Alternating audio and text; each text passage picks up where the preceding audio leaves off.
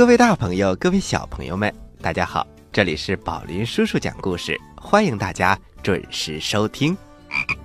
大家好，我是小青蛙呱呱。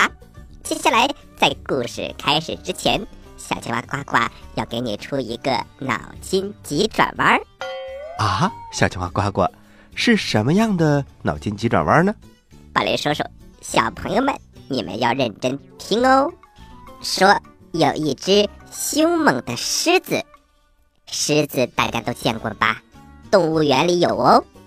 说用一根十米长的绳子拴住狮子，那么狮子要怎么样才能吃到二十米远的草呢？请小朋友们动动脑筋，来猜一猜吧。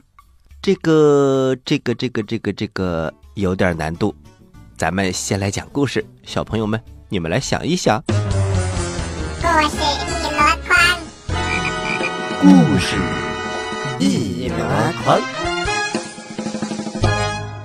洛迪的奇妙人生第十三集。春天把它嫩绿的花环，在胡桃树上和栗树上陈列出来了。生长在圣莫利斯桥和日内瓦湖以及伦河沿岸的胡桃树和栗树开得特别的茂盛。伦河正在从它的源头以疯狂的速度在冰河底下奔流，这冰河就是冰姑娘住的宫殿。她乘着疾风从这儿飞向最高的雪地，在温暖的阳光下的雪榻上休息。她坐在这里，向下面的深谷凝望，在这些深谷里，人就像被太阳照着的石头上的蚂蚁一样，来来往往，忙个不停。冰姑娘说：“太阳的孩子们把你们称为智慧的巨人，你们只不过是蚂蚁而已。只要有一个雪球滚下去，你们和你们的房子以及城市。”都会毁灭的干干净净。于是他把头昂得更高了，用射出死光的眼睛朝自己的周围和下面望了一眼。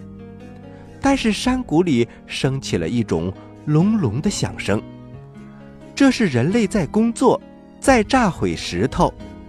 人们在铺路基和炸山洞，准备建筑铁路。他们像鼹鼠一样的工作着，他们在打洞，所以我才能听到这种放枪的声音。当我迁移我的一个宫殿的时候，那声音可比雷声还要大。这时，有一股浓厚的烟从山谷里升起来，像一片飘着的面纱，在向前面移动。它就是火车头浮动着的烟柱。这车头正在一条新建的铁路上拖着一条蜿蜒的蛇，它的每一节就是一个车厢，它像箭一样在行驶着。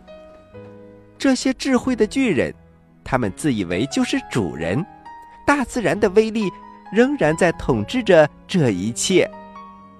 于是冰姑娘大笑起来，她唱着歌。她的歌声在山谷里引起了一片回声。住在下面的人说：“哦，雪山要雪崩了。”但是太阳的孩子们以更高的声音唱着人类的歌。人类的智慧统治着一切，约束着海洋，削平高山，填满深谷。人的智慧使人成为大自然的一切威力的主人。正在这个时候，在大自然所统治的雪地上，有一对旅行的人走过。他们用绳子把自己连接在一起，这样使自己在深渊旁边光滑的冰面上形成一个更有力量的集体。冰姑娘看着他们，笑着说：“你们这些蚂蚁，你们这些所谓大自然的威力的主人，唉。”在我眼里，你们就只有这么一点点。于是他把脸从这对人身上调开了，蔑视的望着下面山谷里正在行驶着的火车。他们的智慧全摆在这儿了，他们全都在大自然的威力的掌控当中。他们每一个人我都看透了。有一个人单独的坐着，骄傲的像一个皇帝；另外有些人挤在一起坐着，还有一半的人在睡觉。这条火龙一停，他们都会下来，各走各的路。于是。他们的智慧就分散到世界的各个角落去了。嘿嘿嘿嘿嘿嘿，这有什么用呢？他又大笑了一通。住在山谷里的人说：“哦，又有一座雪山崩塌了。”这时，坐在火龙里后面的两个人正在说话：“就算是山崩塌了，也崩不到我们的头上。”正如俗话所说，这两个人是心心相印，他们就是巴贝德和洛迪。老磨坊主也跟他们在一起。我就是当做行李和你们同行的，我在这儿是一个不可少的累赘。冰姑娘看着他们他们两个都坐在里面我不知毁掉了多少羚羊我不知折断了几百万颗石楠连他们的根也不留。我要毁掉这些东西智慧精神的力量。哈哈哈哈哈。冰姑娘又大笑了起来。住在山谷里的人又说：“呃，今天怎么有这么多山雪崩啊？呃，在哪儿呢？”在蒙特鲁，巴贝德的干妈，一位英国的贵妇人，她带着她的几个女儿和一个年轻的亲戚住在这里。他们到这里来没有多久，但是磨坊主早就已经把女儿订婚的消息告诉给他们了。他还把洛迪那只小鹰，以及他到因特尔拉根去的事情也都讲了。总之。他把前前后后一切的经过都说了，他们听了非常的高兴，同时对洛迪和巴贝德，甚至对磨坊主都表示关怀，甚至还要求他们三个人一起来看看他们。他们现在就是因为这个缘故才坐着火车来的。巴贝德希望看看干妈，干妈也希望看看巴贝德。在日内瓦湖的尽头，有一艘汽船停在维也努乌小镇的下边。汽船从这儿开半个钟头就可以到达维尔纳克斯。到了这儿之后，就离蒙特鲁不远了。这个湖滨非常的美丽，是诗人们歌颂的对象，有很多的诗词都出现在这里。拜伦。曾经在这深绿的湖畔的胡桃树下坐过，还写过和谐的诗篇，叙述被监禁在黑暗的西庸石牢里的囚徒。故事说到这儿，它指的是拜伦在一八一六年发表的长诗《西庸的囚徒》，内容描写的是日内瓦圣维克多寺院的副主持伯尼瓦尔。因为与爱国志士共谋推翻萨伏伊公爵的统治，而两次被囚禁在西庸石牢里的故事，小朋友们有机会可以翻看翻看。在水面上有一处映着隐在垂柳当中的克拉伦斯，卢梭就常在这附近散步，酝酿着他的新埃洛齐斯。小朋友们。这是卢梭在一七六一年发表的小说，这小说是他一七五六年在巴黎写成的。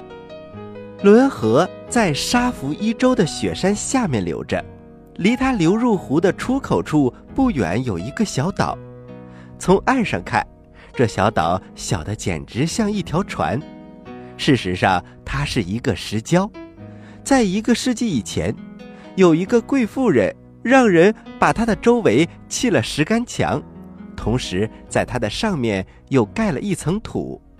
岛上现在长了三棵槐树，把整个岛都遮住了。巴贝德非常喜欢这块小地方，在他看来，这是他全部旅行当中所到的最可爱的一个地方。好了，小朋友们，故事先讲到这儿，咱们一会儿接着来讲这个故事。您现在收听的是宝林叔叔讲故事，嘿嘿嘿，哈！欢迎回到宝林叔叔讲故事，我是宝林叔叔。我是小青蛙呱呱。小朋友们，你们猜到我们开场说的那个脑筋急转弯了吗？呱呱，你赶快公布答案吧。说有一头凶猛的狮子，被十米长的绳子拴着，那么它怎么才能吃到二十米远的草呢？答案是，狮子根本不吃草。啊，我忘了这是脑筋急转弯了。洛迪的奇妙人生，第十四集。话说洛迪。还有美丽的巴贝德，当然还有巴贝德的父亲磨坊主，他们来看望巴贝德的干妈。他们三个人在阳光下的围墙之间走着，这些围墙把蒙特鲁这个小山城面前的许多葡萄园都围了起来，许多无花果树在农家的茅舍面前洒下了阴影。花园里有很多月桂树和柏树。半山腰有一个旅馆，那位英国贵妇人就住在这里。主人的欢迎是诚恳的。干妈是一个高大和善的女人，她的圆脸蛋儿老是带着笑容。她小时候一定跟拉斐尔所刻的安琪儿差不多，她的头现在还像一个安琪儿的头，不过老了许多。头发全白了，他的几个女儿都是美丽文雅、又高又苗条的女人。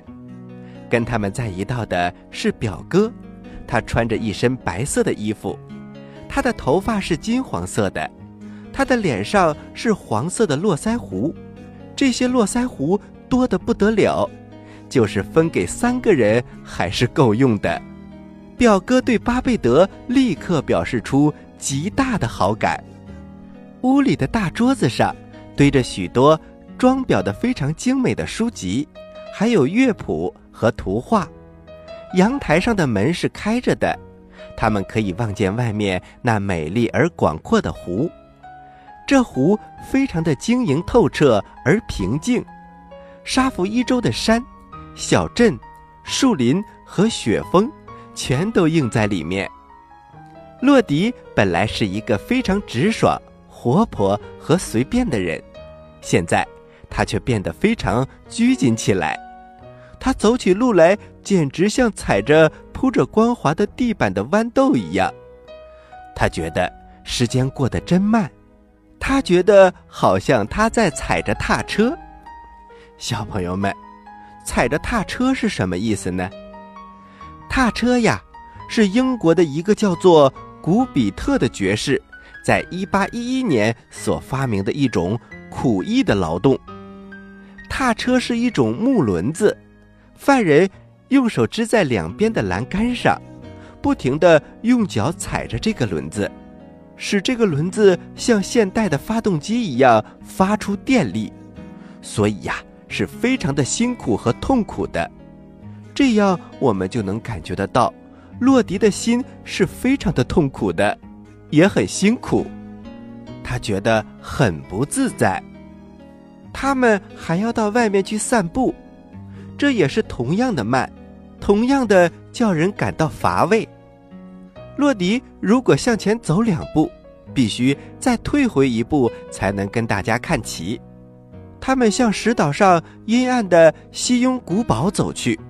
为的是看看那里面的刑具、地牢和挂在墙上的铁链子，还有死刑犯坐过的石凳、地板门。死刑犯就是从这个门被扔到水里的铁柱子上去的。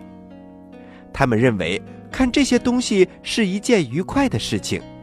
这是一个执行死刑的地点。拜伦的歌把他升华到了诗的世界。不过，洛迪仍然觉得它是一个行刑的场所。他把头伸出石窗，望着深沉的绿水和那长着三棵槐树的小岛。他希望他现在就在那个小岛上，不跟这些喋喋不休的朋友在一起。不过，巴贝德的兴致非常的高。他后来说，这次出游使他感到非常的愉快。他还认为。那个表哥是一个不折不扣的绅士。洛迪说：“不折不扣的绅士，我看他是一个不折不扣的牛皮大王。”这是洛迪第一次说出使巴贝德不高兴的话。这位英国人送给巴贝德一本小书，作为游历西庸的纪念。这就是拜伦的诗《西庸的囚徒》的法文译本。为的是使巴贝德便于阅读。洛迪说：“这可能是一本好书，但是我不喜欢这个油头粉面的家伙。他送给你这本书，并不能讨得我的欢心。”磨坊主说：“他的样子像一个没有装面粉的面粉袋。”说到这里，他自己也笑了起来，哈哈哈哈哈！我怎么说出这么有意思的话呢？洛迪也大笑了起来，他称赞这句话说的非常的好，非常的正确。两三天以后，洛迪又到磨坊去了一次，他发现那个年轻的表哥也在场。巴贝德在他的面前摆出一盘清蒸鳟鱼，而且还亲手用荷兰琴。把这条鱼装饰了一番，使这条鱼引起人的食欲，而这完全是不必要的。这个英国人到这儿来是做什么的呢？为什么巴贝德要这样伺候他、奉承他呢？洛迪吃起醋来了，这可使巴贝德高兴了。他怀着极大的兴趣来探讨他内心的各种方面，包括弱点。和优点，爱情对于巴贝德来说仍然是一种消遣。他现在就是在戏弄洛迪整个的感情。不过，我们不得不承认，他仍然是巴贝德幸福的源泉，是他思想的中心，是他在这个世界上最好和最宝贵的东西。虽然如此，洛迪越显得难过。巴贝德的眼睛就越露出笑容，他还愿意把这位长着一脸黄色络腮胡子的表哥吻上一下，如果这样能够使洛迪一气而走的话，因为他认为这可以说明洛迪是爱他的。但是，小巴贝德的这种做法当然是不对的，也是不聪明的。然而，他不过只有十九岁呀，他还不大会用脑筋，他更没有想到，他的这种做法对于那个英国人来说会引起什么样的后果，而对于一个诚实的、订过婚的磨坊主的女儿来说，会显得多么的轻率和不应该呀！从贝克斯通到此地的公路要在一座。积雪的石峰下面经过，磨坊的位置就在这里。它离一条激流的山溪不远，溪里面的水像盖着一层肥皂泡似的呈白色的。但是推动磨坊轮子的动力并不是这条溪水，而是另外还有一条小溪从河的另一边的石山上流下来。它冲进公路下边用石头拦起的一个蓄水池，再注入一个水槽，与河水汇合成一个推动那个庞大的磨坊轮子。牧草里的水漫到边上，凡是想走近路到磨坊去的人，就不妨在这又湿又滑的牧槽边缘上踩过去。那个年轻的英国人就想这样试一试。有一天晚上，他像一个磨坊工人一样，穿着一件白色的衣服。他被巴贝德的窗子所射出来的灯光所引导着，在这边缘上爬过去。他从来没有学过爬，因此他差不多就要倒栽葱的滚进水里去了。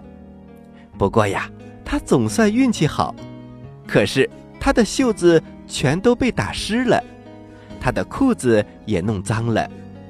因此，当他来到巴贝德的窗下时，他已经全身湿透，遍体泥巴。他爬到了一棵菩提树上，做出了一种猫头鹰的叫声。这是他唯一一个会模仿的声音。巴贝德听到了这个声音，就在薄薄的纱窗后面向外探望。他一看到这个白色的人形，就已经猜到这是谁了。他的心害怕地跳动起来。他急忙把灯给灭了，同时啊，他仔细的把所有的窗子都插好。哼，让他痛痛快快的学一阵子猫头鹰叫吧。要是洛迪这时在磨坊里，事态就要严重了。但是洛迪却不在磨坊里，不，比这还要糟，他就在这菩提树下。小朋友们。洛迪也在这里，那么接下来又会发生怎样的故事呢？请听下集。喜欢我们的故事，请关注我们的微信公众平台“宝林叔叔讲故事”，故事多多，互动多多，还能赢礼物哦！赶快关注吧，小朋友们，我在这里等着你哟。好了，我们的故事就讲到这里了。接下来是小青蛙呱呱提问题的时间，请小朋友们做好准备。我来问，你来答，呱呱提问题。